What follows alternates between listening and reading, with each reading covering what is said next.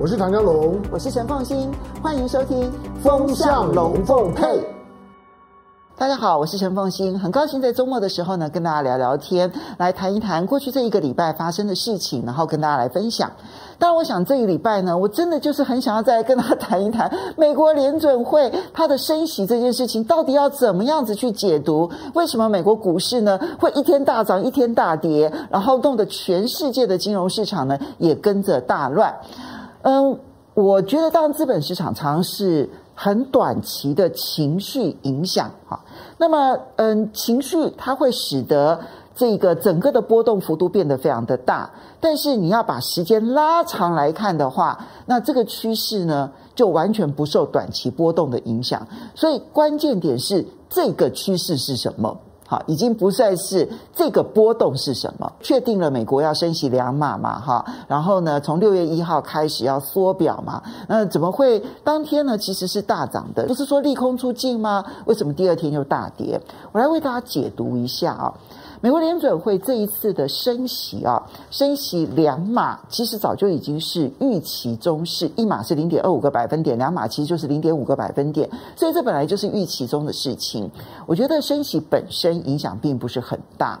当天的情绪性反应是说，因为美国联准会呢之前不断的释放消息说可能会一次升息三码，那么也就是零点七五个百分点。于是呢，市场就一直在剉咧等哈，就等说，哎，万一升息三码，那我们会如何的重挫？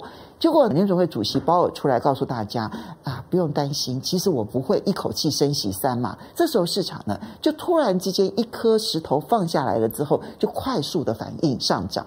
它不算是一个利空出尽，它比较像是一个情绪性的反弹，因为在开会之前，大家已经压抑很久了。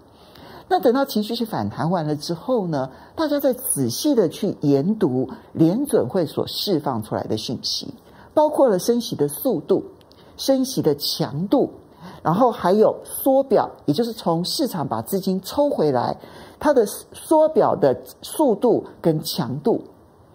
其实你要仔细研读完了之后，你会发现，现在的联准会为了要对抗通膨。采取的那个手段是很强烈的。我们过去以我有经验，或者是在这个市场上面绝大多数有经验的人，那么他们过去这三十年或四十年都不曾经历过的。我们不曾经历过这么严厉的联准会，为了要对抗通膨。你想想看他现在的路径图来看的话，那么他每六个礼拜哈就要开一次会议哈，那每一次的会议呢，现在看起来五月这一次已经升息两码了，六月还要再升息两码，七月还要再升息两码，九月还要再升息两码，也就是他连续升息四次的两码，连同三月升息的零点二五个百分点，等于是说他在半年的时间这样加总起来，他要升息九码哎，其实幅度非常的大，因为。九码就是二点二五个百分点，从零到二点二五，其实这个幅度是相当的剧烈的。他为什么这么急？我觉得这里面其实他背后还是有他的政治考量，因为下半年其实就是选举了。如果在下半年继续的升息的话，那美国的经济的那个惨度哦，是大家很难想象的。拜登终究要选举。鲍尔呢，好不容易得到了拜登的青睐，然后可以连任联准会主席。那其实里面也有非常多的这个官员啊，民主党的这个声浪也相当的大，所以他们无论如何多多少少是要去顾及到拜登政府的选举。如果我今年没有办法在上半年用强烈的升息把通膨控制下来，然后下半年呢，我可能就先放手一段时间，让经济有复苏的可能性。那我在政治上面没有办法交代，所以他会在很短的时间之内，速度非常快的升息，而这个升息，其实它的后遗症到底有多大？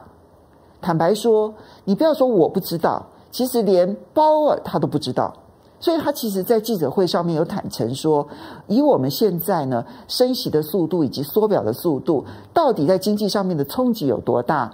没有人有研究。好，他用这句话来告诉大家，就是确实这个升息这件事情后面的这个影响力道之大，他自己都很难预判。我们可以分几个部分哈。第一个部分是它对于房地产市场哦，就会产生极大的冲击。其实现在，呃，美国在过去这两年，它累积的这个房地产房价呢，已经涨了百分之三十五了，涨幅非常的剧烈。好，那我想，嗯、在台湾很多朋友都会觉得说，啊，房价涨很多啦，要打房啦。其实你仔细去跟美国比，你就会发现说，哇，美国那个简直就是叫做飙涨，价格已经是高得不得了了。那利率的部分呢？原本在去年底的时候，他们的平均三十年的固定利率大概不到百分之三，可是现在已经是百分之五点五以上。我不但买房子变得很贵，而且我的贷款成本也大幅度的增加。嗯，你想美国人有这么快的时间，就有这么多足够的能力去买更贵的房子，然后负担更高的房贷成本吗？所以房地产市场势必受到很大的压抑。最近其实，在成交量上面已经看到了美国房地产的这个成交量开始萎缩。未来这一段期间，我们将会看到在美国的房地产市场会受到极大的影响。第二个部分其实就是在坏账，就是有很多的美国企业，其实在过去这两年疫情期间呢，我们看到美国的财政上面拼命的发钞票。比较直接的效应就是看到的是美国消费者拼命的消费，哈，他们有能力消费一千块美金的支票，一千四百块美金的支票。我如果在封城的期间呢，那我就在上网要去买股票。解封了之后呢，我就跑出去买东西啊，所以消费力道就开始快速的这个强劲。我们看到的是这一块，我们没有看到的是，他们其实大量的给予这一些我们称之为某种程度的僵尸企业的补助。要不管是财政上的补助，或者是在金融上面的协助，可是这一些会称之为僵尸企业，也就是它的竞争力其实是很糟的。所以过去是用极低的利率，然后用一些补助的方式，让这一些企业可以存活下来。但是现在这一些企业，它的没有竞争力是持续的。然后美国的工资又高涨，你看到它的雇佣成本，单位的劳动成本年增率百分之十一了，所以本来就没有竞争力，雇佣成本又非常的高。然后我之前呢，其实可以广发垃圾债，那现在这些都变成我极沉重的负担，因为它的未来的利率会越来越高，所以这一些企业它可能面对的这一种，不管是劳动成本的增加，或者是其他的这些成本的增加，所带动出来的问题。你可以想象会有破产潮，会有违约潮，所以这个是第二个部分，你快速升息会产生的冲击。所以不管是在房地产市场，或者是在这一个企业的这个违约的这件事情上面，那当然更不要讲在股市上面的一些冲击。这几件事情的冲击本身就对于经济产生了极大的衰退的影响。我这都还没有把通货膨胀算进去哦。通货膨胀本来就已经会排挤人们的消费支出了。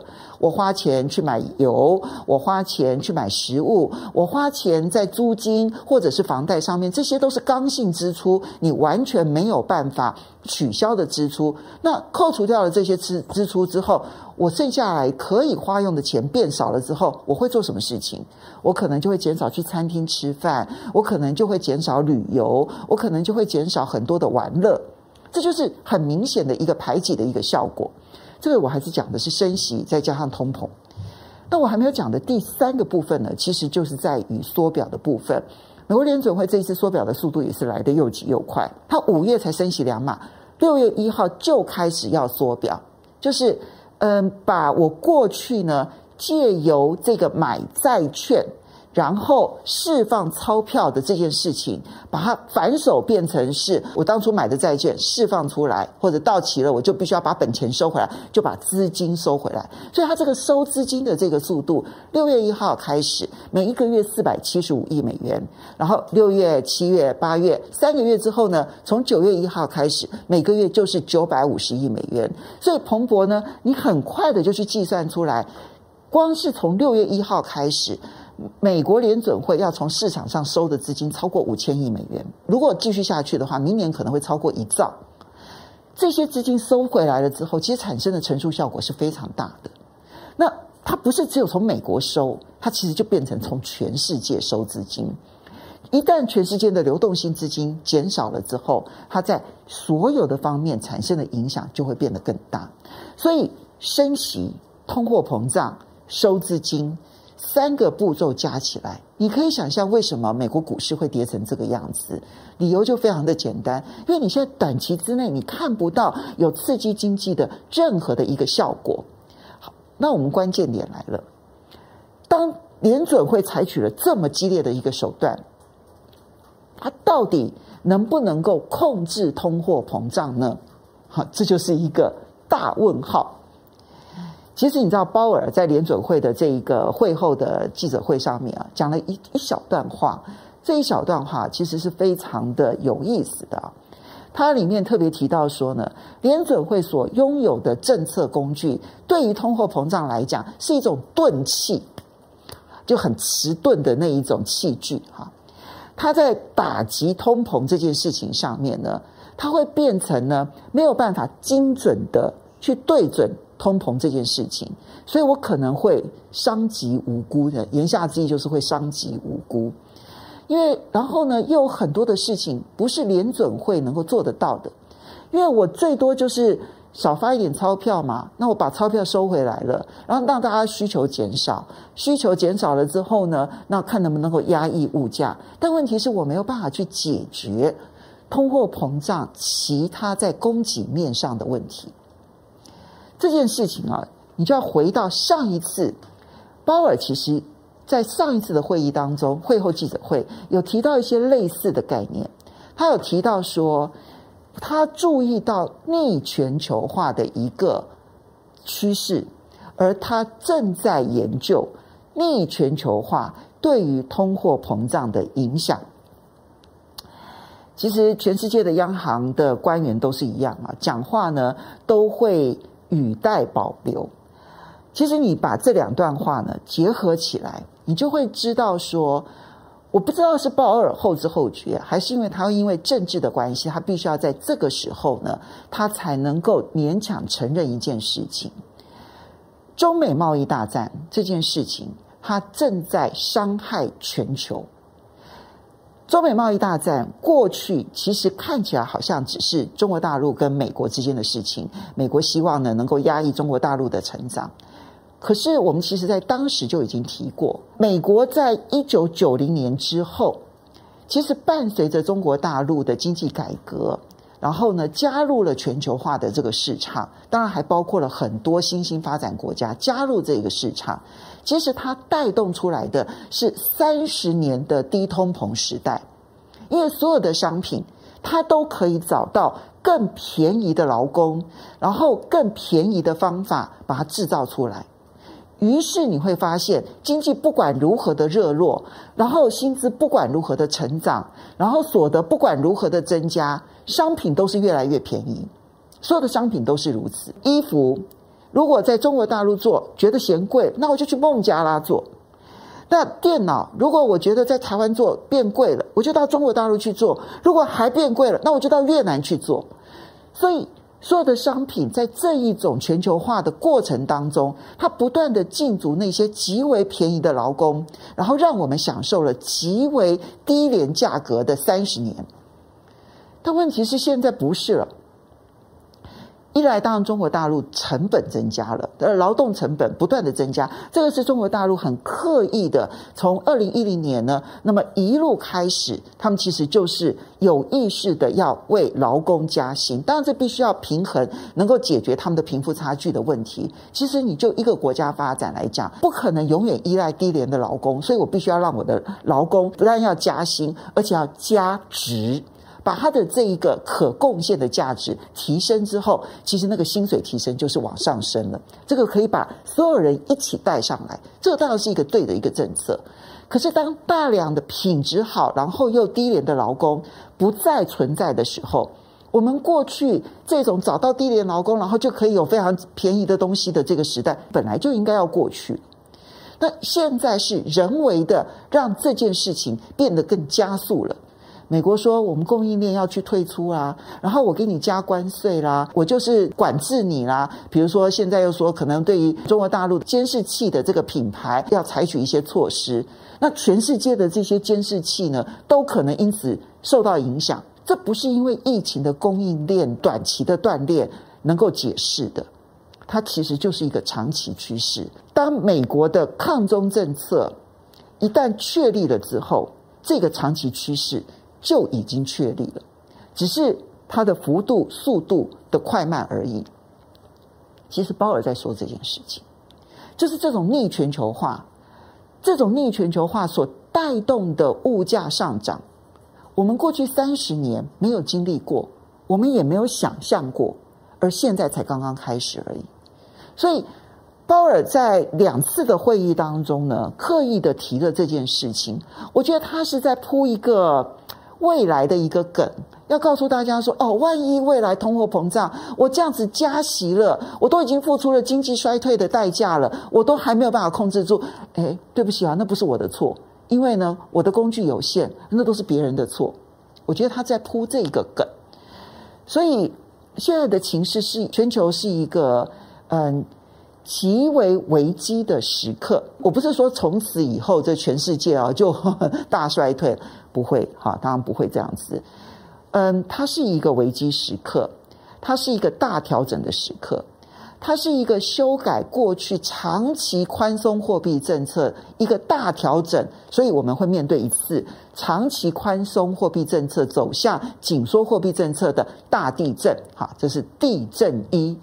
长期的全球化现在要走向逆全球化，我们会经历地震二，两大地震会在未来这两年之内影响全世界。嗯，好，把安全带系好。我在过去这半年呢，不断的提醒大家的就是这一件事情。把安全带系好，为自己的投资呢多准备一些现金。真正的好公司会在这一段期间经过了筛掏之后，它才会冒出光芒出来。而那个光芒，我希望你我在那个时候都可以捡得了这一些光芒。未来当然还是会很有希望，但是这短期这一两年的时间，它的这一个紧缩的状况，对于全世界的冲击是非常大的。我们必须要小心谨慎。好的，非常高兴来跟大家聊天。那么下一次我们在同一时间再见喽，拜拜。